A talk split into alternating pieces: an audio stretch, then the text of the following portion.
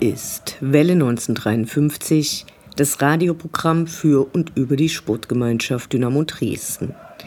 Wir befinden uns wieder einmal in einer englischen Woche und während es in Essen natürlich absolut ungerechtfertigt nicht für drei Punkte reichte, konnte am Mittwochabend der nächste Heimdreier gefeiert werden. Seit Wochen reden alle von mangelnder Chancenverwertung und Essen hat gnadenlos gezeigt, was dann ebenso passieren kann, Spiele werden verloren. Dass die SGD nicht jedes Spiel gewinnt, ist klar, nur so weitergehen sollte es nicht. Sandhausen war schon ein Dämpfer und nun Essen. Auf das nächste Erlebnis dieser Art können wir gern noch ein paar Wochen verzichten. Allerdings würde dieser Rhythmus von Niederlagen nur im jeweils ersten Spiel einer englischen Woche bei gleichzeitigen Siegen in den dazwischenliegenden Spielen zu einem souveränen Aufstieg führen. So wollen wir uns gar nicht beschweren, sondern einfach optimistisch in die Zukunft schauen. Abseits des Rasens gibt es gute und weniger gute Nachrichten. Sehr positiv ist, dass an Spieltagen keine Polizei mehr hinterm K-Block an den Eingängen stehen soll. Aus unserer Sicht hat es viel zu lange gedauert, bis diese Praxis eingestellt wurde, aber besser spät als nie. Nun zu den schlechten Nachrichten. Es ging ja hier schon mehrmals darum, dass die Mitarbeiter von Fanprojekten kein Aussageverweigerungsrecht haben. Dies bedeutet, dass sie gezwungen werden können, in Gerichtsverfahren aussagen zu müssen und diese Aussage auch nicht verweigern dürfen. Wenn sie es doch tun, kann im schlimmsten Fall Beugehaft angeordnet werden. Ganz konkret betrifft das gerade Fanprojektmitarbeiter aus Karlsruhe. Die dortige Staatsanwaltschaft hat ja auch in unseren Breiten keinen guten Ruf. Im Interview haben wir uns für euch über eine Problematik aufklären lassen, die uns alle angeht und über die ihr in den letzten Wochen mehrfach in den Stadien der Republik gestolpert sein müsstet. Die geplante EU-Chat-Kontrolle, was so ein bisschen nach Rechtschreibungsprüfung in unseren Chats klingt. Leider hat es aber nichts mit Schule oder Lehrern zu tun, sondern soll alles, was wir online schreiben, vor dem Versand zuerst durch eine KI kontrollieren lassen. Noch ist es nur ein Entwurf, der in den kommenden Wochen in den Gremien der Europäischen Union diskutiert wird. Nach dem Hören des Interviews wisst ihr auch über die Materie Bescheid. Nehmt euch die halbe Stunde. Ihr hört die 171. Ausgabe von Welle 1953. Mein Name ist Anne Vidal, sportfrei.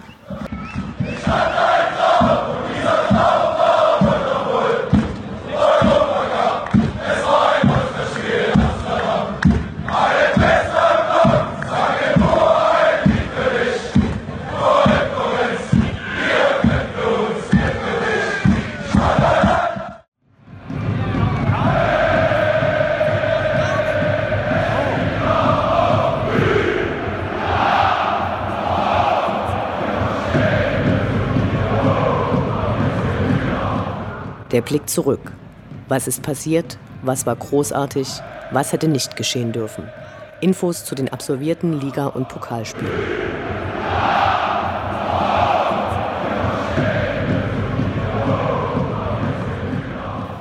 Siebenter Spieltag, 24. September, Sonntag 19.30 Uhr, Sportgemeinschaft Dynamo Dresden gegen den Schacht.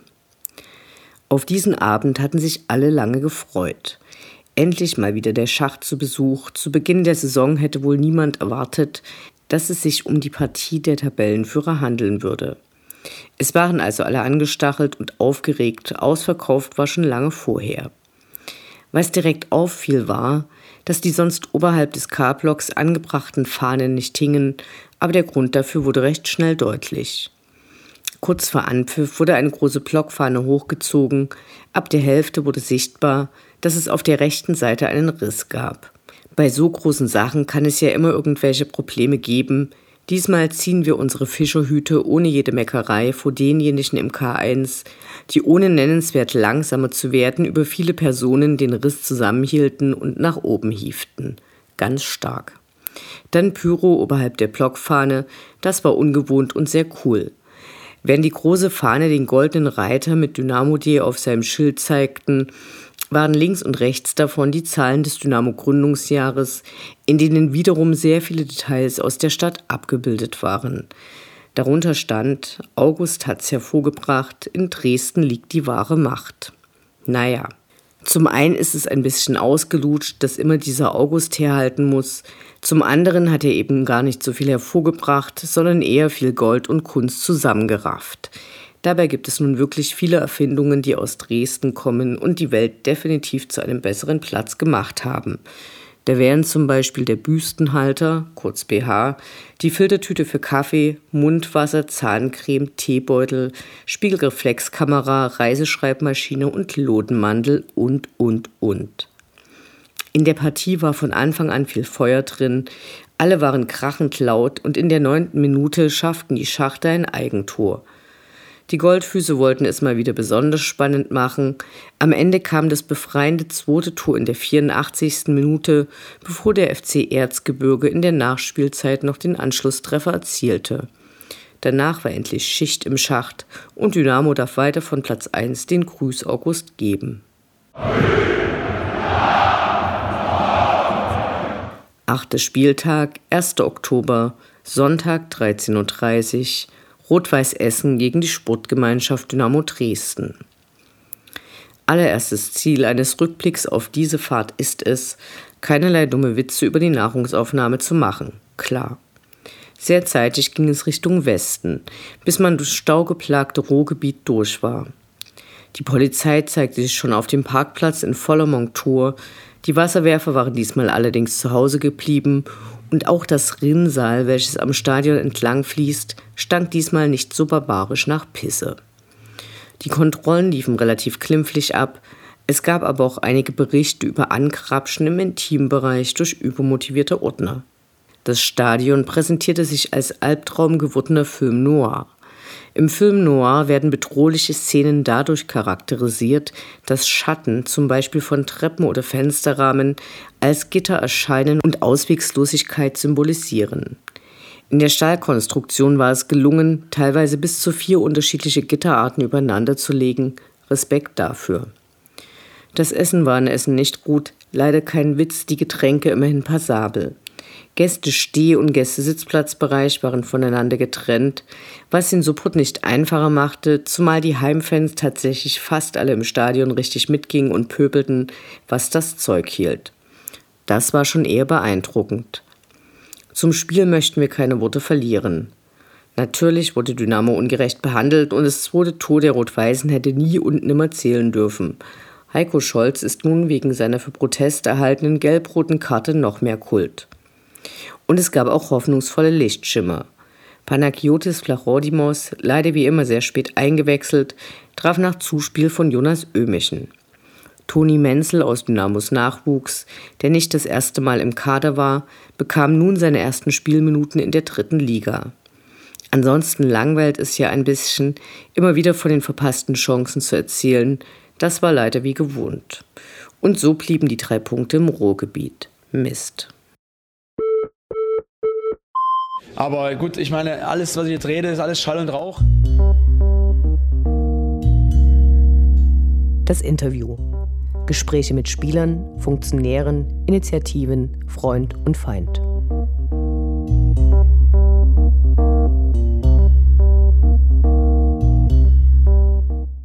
In den letzten Monaten und Wochen waren auf vielen Traversen in unterschiedlichsten Stadien Proteste gegen die sogenannte Chatkontrolle zu sehen – um herauszufinden, worum es da genau geht und warum es so wichtig ist, dagegen aktiv zu werden, haben wir Andreas vom Dachverband der Fanhilfen befragt.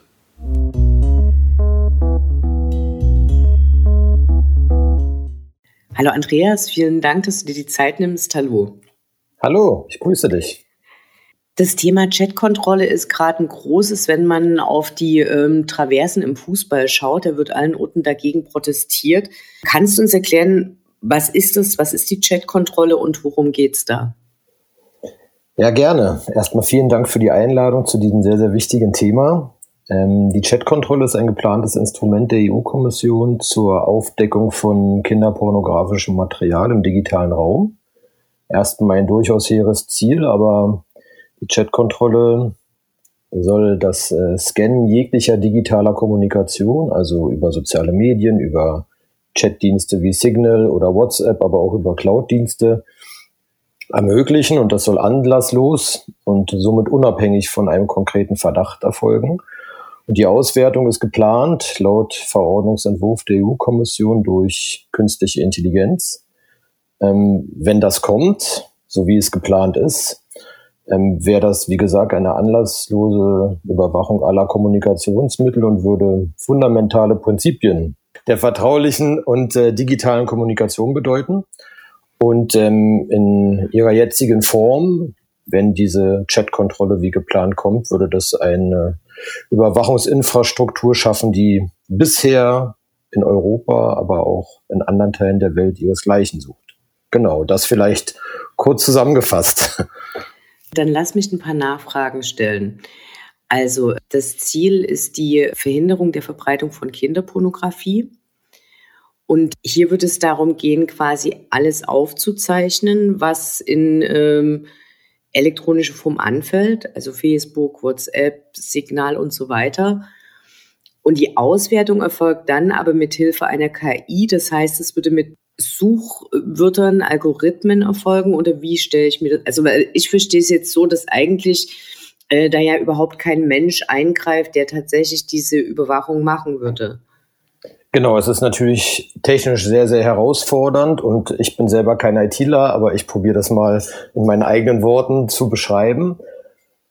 Die, die Codes, zum Beispiel die Programmiercodes von Chat-Apps, also WhatsApp, Signal, würden die, die Anbieter würden verpflichtet werden, die Codes so zu öffnen und entsprechende Software einzubauen, dass auf dem Handy vor dem Versand die Nachrichten schon analysiert und gescannt werden nach entsprechendem Material, entweder nach bekannten kinderpornografischem Material, nach bisher unbekannten kinderpornografischem Material oder nach sogenannten Anbahnungsversuchen, das Grooming. Ähm, das würde dann analysiert werden vor dem Versenden durch eine KI. Wie schnell das dann passiert auf dem Telefon in der App, das kann ich jetzt nicht sagen, aber es ist geplant, dass es dort passieren soll. Und dann würde das quasi, wenn was gefunden wird, also aufgedeckt wird, dann an ein entsprechendes EU-Center weitergeleitet werden, ähm, in dem das dann zur weiteren Verarbeitung passiert. Und das Schlimme daran ist, dass das auch vor dem Verschlüsseln von Nachrichten passieren würde. Also verschlüsselte Nachrichten würden quasi vorher angeschaut werden, dann würden sie verschlüsselt werden und dann würde erst der Versand ähm, erfolgen.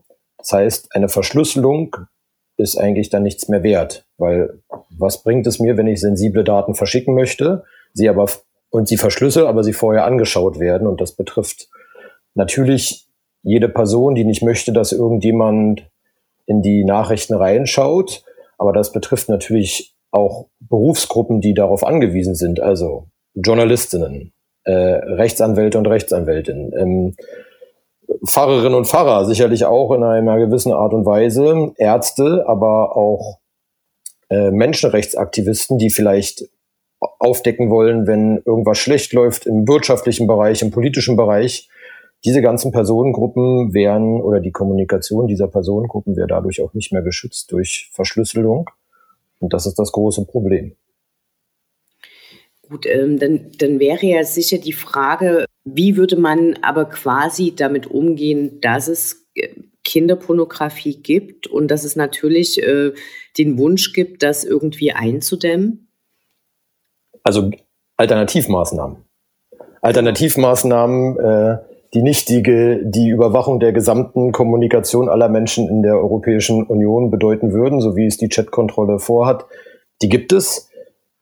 Der Großteil des kinderpornografischen Materials, so sagen es viele Expertinnen und Experten, liegt im Darknet. Und die Mitgliedstaaten der Europäischen Union und die da angeschlossenen Strafverfolgungsbehörden könnten noch viel, viel mehr unternehmen, um dieses Darknet und die dort lagernden Materialien ähm, aufzuspüren und zu zerschlagen.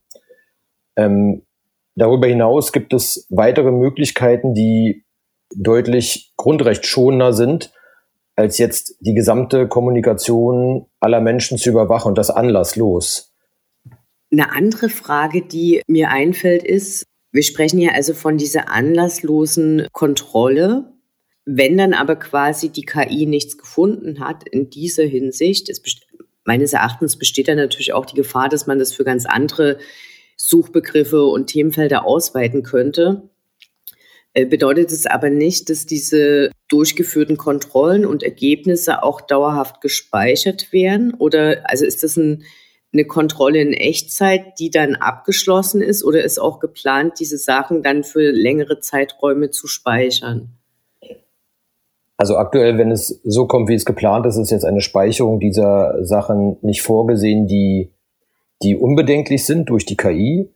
Es kann natürlich da aber auch durch Fehlwar da zu, zu Fehlwarnungen kommen. Also eine KI ist kein Mensch, der dort raufschaut und nach Schema X oder, oder Erkenntnissen ähm, genau rausfinden kann, ob das passt oder nicht. Und wenn es zu Fehlern kommt, dann werden diese Sachen weitergeleitet und landen dann schon auf dem Tisch von irgendeiner Person im, im, im entsprechenden EU-Center oder in den Mitgliedstaaten, in den Strafverfolgungsbehörden und dann schauen Leute sich digitale Kommunikation an, die eigentlich total harmlos ist und dann landen vielleicht Fotos oder ähm, irgendwelche Inhalte von, von, von Gesprächen dann, dann doch bei Menschen wieder und auf dem Tisch und dann kann es natürlich schon zum Missbrauch kommen.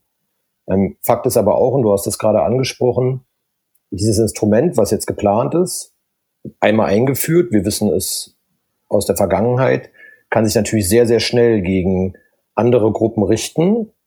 Viele Überwachungsmechanismen wurden in der Vergangenheit eingeführt, auch gerade mit dem, mit der Begründung, wir wollen Kinder schützen und einmal eingeführt, haben dann plötzlich äh, Telefonüberwachung fand dann auch gegen Fußballfans statt oder dauerhafte Videoüberwachung findet auch gegen Fußballfans statt. Äh, Hausdurchsuchungen finden auch gegen andere ähm, unliebsame Gruppen, Gruppen immer mehr statt. Und ich glaube, es ist auch ein Stück weit ein Dammbruch, der, der damit passieren würde. Und wie gesagt, einmal eingeführt, ähm, kann man sich, glaube ich, ähm, gut ausrechnen, wenn es dann funktioniert, dass dieses Instrument dann auch ganz, ganz schnell ähm, gegen andere unliebsame Gruppen und Personenkreise Einsatz findet und entsprechend äh, abgewandelt wird. Ich habe in der Berichterstattung über die äh, Chatkontrolle wahrgenommen, dass es sehr unterschiedliche Meinungen auch innerhalb der EU, innerhalb der Gremien gibt. Vielleicht kannst du für uns mal so ein bisschen aufdröseln, wer möchte denn die Chatkontrolle einführen und wer hat eventuell damit ein Problem? Also der Verordnungsvorschlag kommt von der EU-Kommission. Hintergrund ist, dass es die bisherige Regelung im August nächsten Jahres ausläuft. Also es ist eine, eine Neuauflage der, der bisherigen Verordnung. Und äh, wenn ein Vorschlag der EU-Kommission für eine Verordnung veröffentlicht wird, dann beschäftigen sich damit die Mitgliedstaaten und das Europäische Parlament. Und bei den Verhandlungen der Mitgliedstaaten sieht es aktuell so aus, dass es eine große Anzahl von Mitgliedstaaten gibt, die diesem Verordnungsentwurf sehr positiv gegenüberstehen. Es gibt eine Minderheit, die diesen Verordnungsentwurf aus ganz unterschiedlichen Gründen ablehnen. Und dann gibt es die Bundesregierung, die sagt, sie möchten verschlüsselte Inhalte schützen und können diesem Verordnungsentwurf nicht zustimmen, wenn die Chatkontrolle sich auch auf verschlüsselte Inhalte auswirkt. Das beinhaltet aber natürlich, dass alles, was nicht verschlüsselte Kommunikation ist, das darf dann laut äh, Stellungnahme der Bundesregierung durchaus in Zukunft gescannt werden. Das Problem ist bei der Haltung der Bundesregierung, sie, dient, sie lehnt diesen Verordnungsentwurf nicht komplett ab. Andere Länder, wie zum Beispiel Österreich, sagen, dieser Verordnungsentwurf geht viel zu weit, wir lehnen ihn komplett ab. Und eigentlich möchte die Bundesregierung bloß ihre wenigen Punkte, die sie in einer Stellungnahme verfasst hat, geändert haben. Und dann würden sie den Verordnungsentwurf zustimmen. Ähm, eigentlich sollte letzte Woche die finale Abstimmung unter den EU-Mitgliedstaaten stattfinden. Aber die Chatkontrolle wurde von der Tagesordnung des, des entsprechenden EU-Gremiums genommen, weil es keine Einigkeit gibt. ist es so, dass eine doppelt qualifizierte Mehrheit für einen Verordnungsentwurf ähm, immer zwischen den EU-Mitgliedstaaten erzielt werden muss. Also es muss eine Mehrheit der Bevölkerung innerhalb der EU dadurch repräsentiert werden und auch eine große Mehrheit an Mitgliedstaaten. Und das war nicht absehbar. Und somit wurde es von der Tagesordnung genommen. Ehrlicher wäre es vielleicht gewesen, hätte die Bundesregierung dafür gesorgt, dass es zu einer Abstimmung kommt und der Verordnungsentwurf durchfällt in der Abstimmung. Dann müssten wir uns jetzt darüber nicht so detailliert unterhalten, weil dann wäre der Verordnungsentwurf Geschichte. Und im EU-Parlament ist es so, dass eine große Mehrheit, gerade aus konservativen Parteienfamilien, diesen Verordnungsentwurf sehr positiv gegenüberstehen. Das geht auch quer durch alle Mitgliedsländer. Und es ist leider bloß eine Minderheit der Abgeordneten im Europäischen Parlament, die sehr stark dagegen sind. Das ist die Ausgangslage gerade. Es ist weiterhin im Fluss und wir werden sehen, wie sich das im EU-Rat weiter verhält und wie sich die Bundesregierung dort weiter verhält. Was mir nicht ganz klar ist, ist, es sind ja so äh, bestimmte Rechte betroffen, die tatsächlich in Deutschland einen, hohen Stellenwert haben, wie zum Beispiel das Arztgeheimnis oder dass äh, Journalisten ihre, ihre Quellen nicht preisgeben müssen, dass sie so einen Schutz ihrer Kommunikation haben. Bei Rechtsanwälten ist das so und an vielen anderen Stellen. Wie wird die Verletzung dieser Rechte dann begründet? Dass man doch so eine Chatkontrolle haben könnte. Also das bekomme ich im Kopf nicht so richtig zusammen, wenn man die auf der einen Seite halt diese prinzipiellen Rechte hat, die dann aber sehr verletzt werden würden. Also wie, wie kann man überhaupt überlegen, für so eine Chatkontrolle zu stimmen? Naja, die Meinung der EU-Kommission ist, dass es ein hehres Ziel ist, kinderpornografisches Material aufzudecken und dafür quasi jedes Mittel recht ist. Und eine Ausnahme für einzelne Berufsgruppen ist bislang nicht vorgesehen. Die, das Scannen und die Analyse der Kommunikation würde sich auf, ohne Ausnahme auf alle Menschen und deren Kommunikation in der Europäischen Union ausweiten. Und äh, die Begründung ist, ja, die Kommunikation wäre ja sicher, weil es würde ja verschlüsselte Kommunikation stattfinden, bloß wir gucken vorher rein. und dann könnt ihr sie auch verschlüsseln. Also so nach dem Motto, wenn wir raufgucken, dann ist es vollkommen in Ordnung und dann ähm, passiert da auch nichts. Das ist so die Argumentationslage. Und man muss, man muss dazu sagen, selbst, selbst der Deutsche Kinderschutzbund hat in seiner Stellungnahme gesagt, das ist unverhältnismäßig und nicht zielführend, dieses Instrument. Und das ist dann auch schon, ähm, wenn dann selbst solche Verbände neben den bekannten ähm, Bürgerrechtsverbänden äh, und Datenschutzverbänden solche Aussagen treffen, dann sollten eigentlich bei allen dann auch endgültig die Alarmglocken schrillen. Wir gehen jetzt mal von dem Szenario aus, dass die Chatkontrolle beschlossen werden würde. Ist meine Vermutung richtig, dass dann umgehend diverse Bürgerrechtsorganisationen und interessierte, engagierte Einzelpersonen dagegen klagen würden? Davon ist auszugehen, ähm, denn es gibt auch schon mehrere juristische Gutachten, sowohl des juristischen Dienstes des Europäischen Parlaments als auch des juristischen Dienstes des Europäischen Rates, die ganz klar davor waren vor der Einführung und äh, massive Grundrechtsverletzungen ähm, damit einhergehen sehen. Und natürlich würden entsprechende Klage, Klagen sofort danach eingereicht werden, aber das kann sich über Jahre hinweg ziehen. Und so lange könnte natürlich die Verordnung, die auch nicht ins nationale Recht umgesetzt werden muss, sondern wenn die Verordnung beschlossen wird und im EU-Amtsblatt veröffentlicht wird, dann gilt sie. Also der Bundestag könnte da, selbst wenn er noch was ändern wollte, nichts mehr daran ändern. Und dann würde sie natürlich erstmal Anwendung finden. Es liegt dann vielleicht ein Stück weit in der, in der Ausgestaltung der nationalen Behörden, wie sie da, wie die das ähm, umsetzen und ob sie sagen, da gibt es so eine große Rechtsunsicherheit, wir machen da erstmal nichts und möchten das Klageverfahren abwarten. Aber Fakt ist, wenn sich ähm, nationale Behörden dazu entscheiden und sagen, so, das ist jetzt geltende Rechtslage und wir haben jetzt damit kein Problem und sollen sie doch alle klagen, dann findet es Anwendung. Und dann haben wir den Salat. Okay, also die, die Chat-Kontrolle ist keins von diesen EU-Bestimmungen, die in den einzelnen Ländern ratifiziert werden müssen, sondern die kommt quasi direkt zur, die ist dann geltendes Recht, wenn das beschlossen wird. Genau, es gibt zwei Arten von EU-Gesetzgebung. Es gibt die Richtlinien und die Verordnungen. Beschlossene Richtlinien, dann müssen nationale Gesetze angepasst werden. und quasi die einzelnen Vorgaben in die nationale Gesetzgebung implementiert werden. Dann befasst sich damit in Deutschland der Bundestag und der Bundesrat.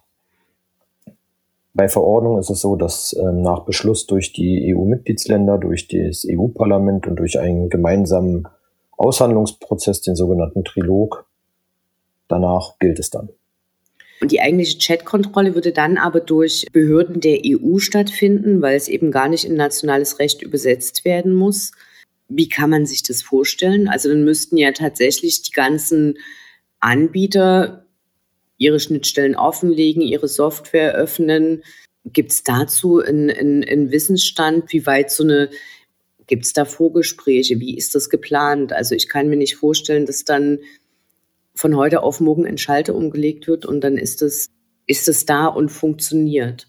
Nein, so kann man sich das sicherlich nicht vorstellen. Die EU-Behörden würden natürlich nach einem, nach dem beschlossenen Verordnungsentwurf dann quasi anfangen, daraus Richtlinien abzuleiten, wie das passieren soll, auch die, wie die technische Umsetzung davon passieren soll. Und dann ab einem gewissen Punkt werden den Anbietern Vorgaben gemacht, wie sie damit umzugehen haben. Und dann werden sicherlich auch die Mitgliedstaaten entsprechende Vorgaben gemacht, wie die Kommunikationsbehörden in den einzelnen Mitgliedstaaten dann zukünftig damit umgehen sollen, beziehungsweise was dafür noch notwendig ist, um diese Verordnung zu implementieren.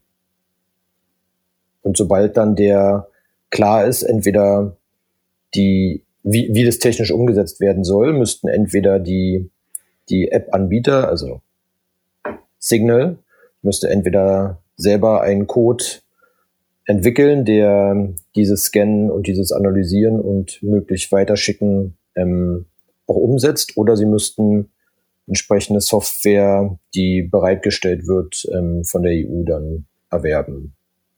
Die EU kauft die dann bestimmt bei großen Tech-Konzernen ein. Die machen dann da auch nochmal ein bisschen Geld mit auf dem Rücken der Grundrechte aller Menschen in der Europäischen Union. Was ich jetzt immer noch nicht ganz verstehe oder meinen Kopf schwer drum rumbekomme, ist, die Chatkontrolle wäre ein ähm, Rechtsinstrument, was aber gegen unser Grundgesetz verstößt. Wie kann das dann anwendbar sein in Deutschland? Tja, das ist, das ist, das ist das, was, was glaube ich vielen auch große Bauchschmerzen macht. Ähm, solange keiner klagt. Ja, es war ja bei der Vorratsdatenspeicherung ähnlich, bei vielen anderen Überwachungsgesetzen auch, aber natürlich auch bei Gesetzen in anderen Bereichen. Ähm, politische Prozesse sind meistens so, dass dann auf, äh, auf Meinungen gerade in diese Richtung nicht so häufig geachtet wird und dann müssen halt Gerichte dafür sorgen, dass Gesetze wieder grundrechtskonform sind. Ähm, leider gibt es da keine Vorabschranke, dass äh, die, die Judikative sagen kann, ihr dürft es nicht machen. Ähm, das ist in diesem, bei diesem Fall halt auch so, dass, äh, dass erstmal solche Sachen beschlossen werden und hintenrum müssen Gerichte halt wieder schauen, dass sie für den Grundrechtsschutz sorgen. Ähm, was, was glaubst du, warum gerade äh, Fußballfans so aktiv in ihren Protesten sind? Ich glaube, wir Fußballfans erleben ja am Spieltag, aber leider auch mittlerweile darüber hinaus eine sehr, sehr starke Dauerüberwachung durch die Polizei und die Strafverfolgungsbehörden. Ähm, das fängt an beim Auswärtsspiel, dass man da dauerhaft gefilmt wird, dass man überall fotografiert wird, dass äh, Stadionkameras mittlerweile so genau sind, dass sie bis auf die kleinste Pore alles erkennen können im Gesicht.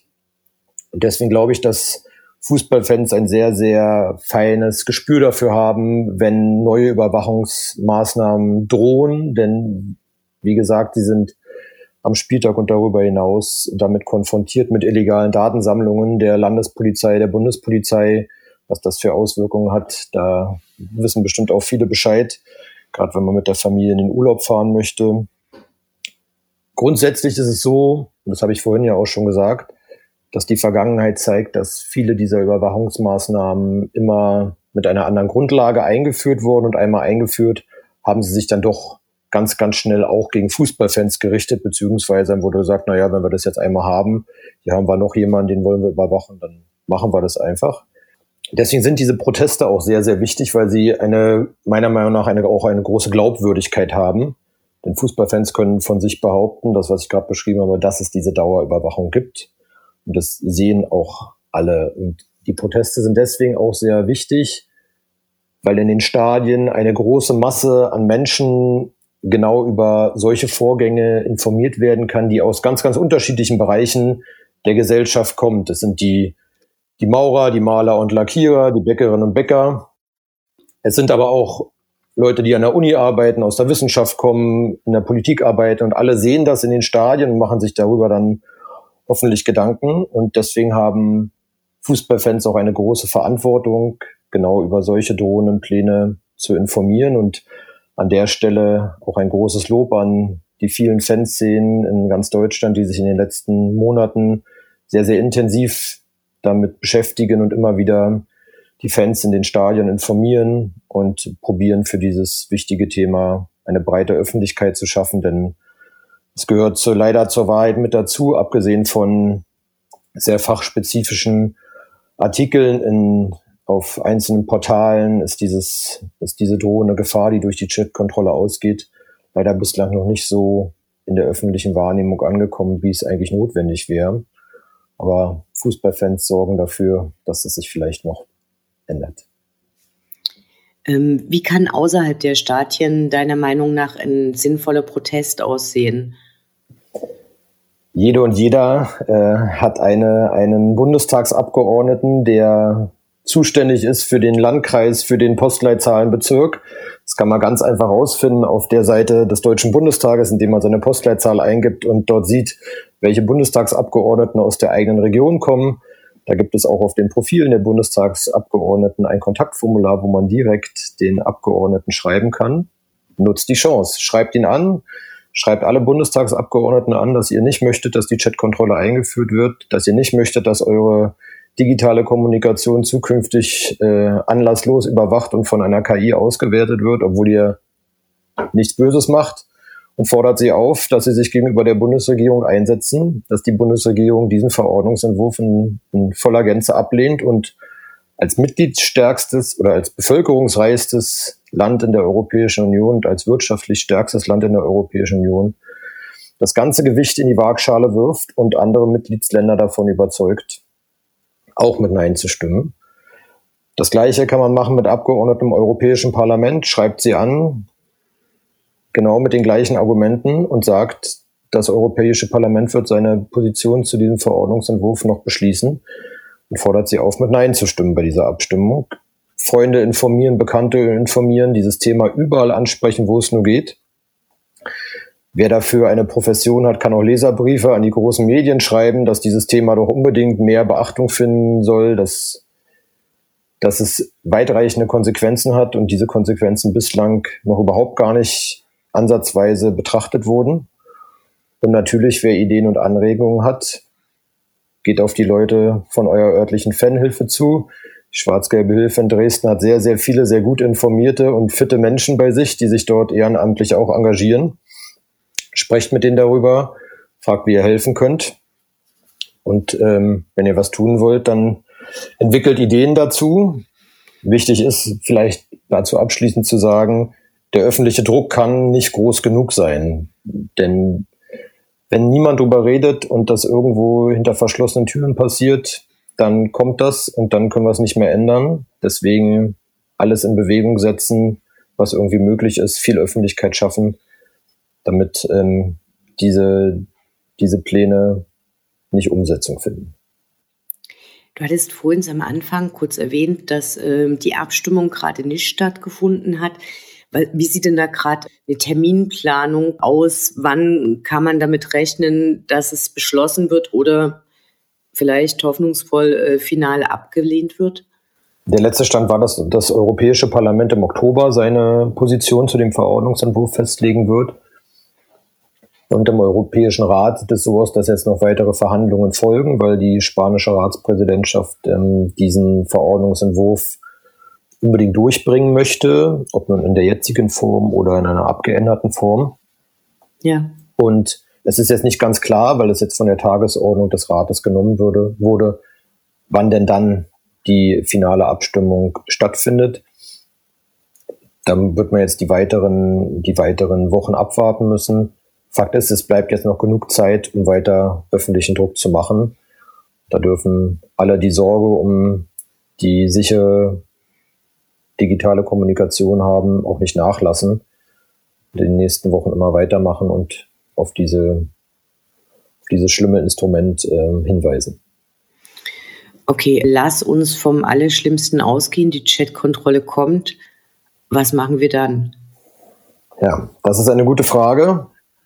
Ich glaube, ähm, zurück ins analoge Zeitalter mit Briefe schreiben, ähm, das, das wird, glaube ich, nicht funktionieren. Die digitale Kommunikation oder die Digitalisierung nimmt ja immer mehr in vielen Bereichen immer mehr ähm, Einzug. Ich glaube, man muss sich ganz grundsätzlich nicht bloß mit Blick auf die drohende Chatkontrolle, sondern auch ganz grundsätzlich darüber mal gut Gedanken machen, was, was schreibt man, was veröffentlicht man wo, wo kann, kann einer vielleicht jemand einen Strick draus drehen oder auch, ist das jetzt notwendig, dass ich das schreibe oder ist es vielleicht besser, wenn ich nicht möchte, dass es jemand mitliest, dass man das vielleicht im Vier-Augen-Gespräch macht. Eine grundsätzliche Sensibilität für, für Vertraulichkeit auch im digitalen Raum, ähm, das ist, glaube ich, sehr wichtig und das müssen, müssen alle auch ein Stück weit für sich mit beantworten, wie, wie sicher sie ihre Kommunikation gestalten würden, wollen oder wie wichtig es ihnen ist, dass es, dass nicht irgendjemand mitliest. Deswegen vielleicht auch hier nochmal der Appell, nutzt sichere Messenger-Dienste, schickt nicht irgendwas unverschlüsselt. Das ist manchmal ein bisschen aufwendig, aber es lohnt sich auf alle Fälle und äh, sorgt dafür, dass äh, eure Kommunikation möglichst geschützt verläuft. Und wenn die Chatkontrolle kommt, dann können wir alle nur hoffen, dass möglichst schnell Klagen eingereicht werden und diese Klagen auch möglichst schnell vom Europäischen Gerichtshof behandelt werden und dann das bestätigt wird, was viele Juristinnen und Juristen auch jetzt schon sagen, dass das nicht grundrechtskonform ist und dass diese Pläne dann sofort gestoppt werden. Als letzte Frage, gibt es einen Punkt, den ich vergessen habe zu fragen, der dir aber nochmal sehr wichtig ist? Ja, also vielleicht nochmal eine ganz persönliche Einschätzung von mir.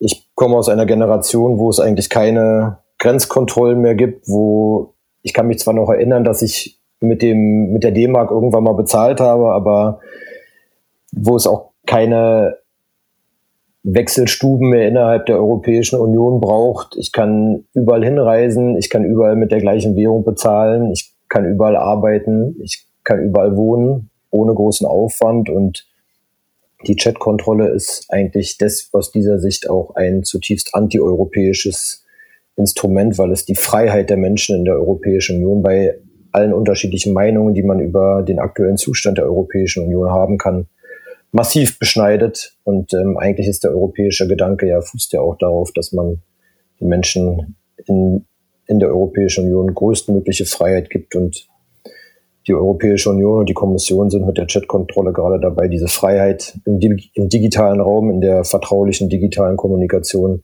massiv einzuschränken und äh, unwiederbringlich zu beschädigen. Und ähm, das ist so ein, so ein Gedanke noch von mir, den, den ich hier noch mitgeben möchte, dass das, dass auch aus diesem Grund eigentlich alle Menschen, die diesen, diesen Freiheitsgedanken der Europäischen Union gut finden, deswegen auch gegen die Chatkontrolle ihre Stimme erheben sollten. Vielen Dank für das Gespräch. Vielen Dank und äh, alles Gute.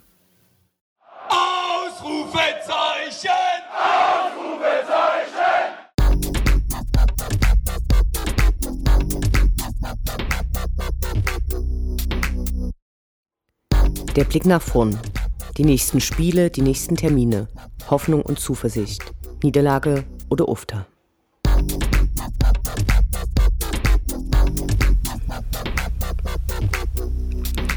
Zehnter Spieltag, 7. Oktober, Sonnabend 14 Uhr, TSV 1860 München gegen die Sportgemeinschaft Dynamo Dresden.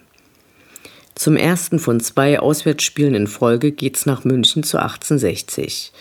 Der letzte Besuch dort im Januar war mit Feuerwerk im Schneetreiben wunderbar gewesen und hatte euphorisch die Aufholjagd auf die Aufstiegsplätze eingeläutet. Jetzt steht Dynamo eben da ganz oben an der Tabelle und die 60er hoffen auf den Anschluss nach oben. Dem im Weg steht deren aktuelle Heimschwäche. Nur die Hälfte der Heimspiele wurde gewonnen. Dynamo kann hier also ordentlich in die Wunde reinhalten und den Abstand auf die ewigen Aufstiegsaspiranten aus Bayern noch größer machen, als er eh schon ist. Elfter Spieltag, 15. Oktober, Sonntag 13.30 Uhr, SSV Ulm 1846 gegen die Sportgemeinschaft Dynamo Dresden. Endlich mal wieder ein ganz neuer Gegner. Anders als der vollständige Name suggeriert, wird dort aber nicht seit 177 Jahren Fußball gespielt. Der aktuelle Verein ist erst 2009 durch eine Abspaltung entstanden. Die Geschichte des Vereins ist von Insolvenzen und Neuanfängen geprägt. 1998 wurden sie unter einem gewissen Ralf Rangnick Meister der Regionalliga Süd, stiegen in die zweite und im Folgejahr sogar in die erste Bundesliga auf. Dort blieben sie aber nicht und verschwanden in den niederen Ligen. Im Donaustadion, das auch ein Leichtathletikstadion ist, finden sich unüberdachte Kurven und es war vor 23 Jahren das erste Bundesligastadion, in dem es einen ausgewiesenen Nichtraucherblock gab. Vor der Saison hätten sich nur wenig darauf gewettet, bei dieser Begegnung ein richtiges Spitzenspiel anschauen zu können. Der Aufsteiger aus Baden-Württemberg rangiert derzeit auf Platz 2 und hat vier seiner fünf Heimspiele gewinnen können.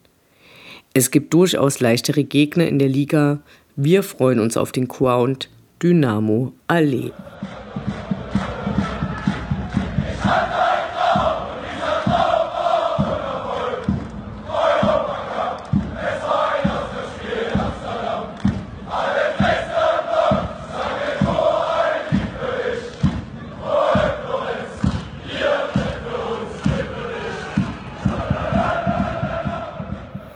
war Welle 1953, das Programm für und über die Sportgemeinschaft Dynamo Dresden.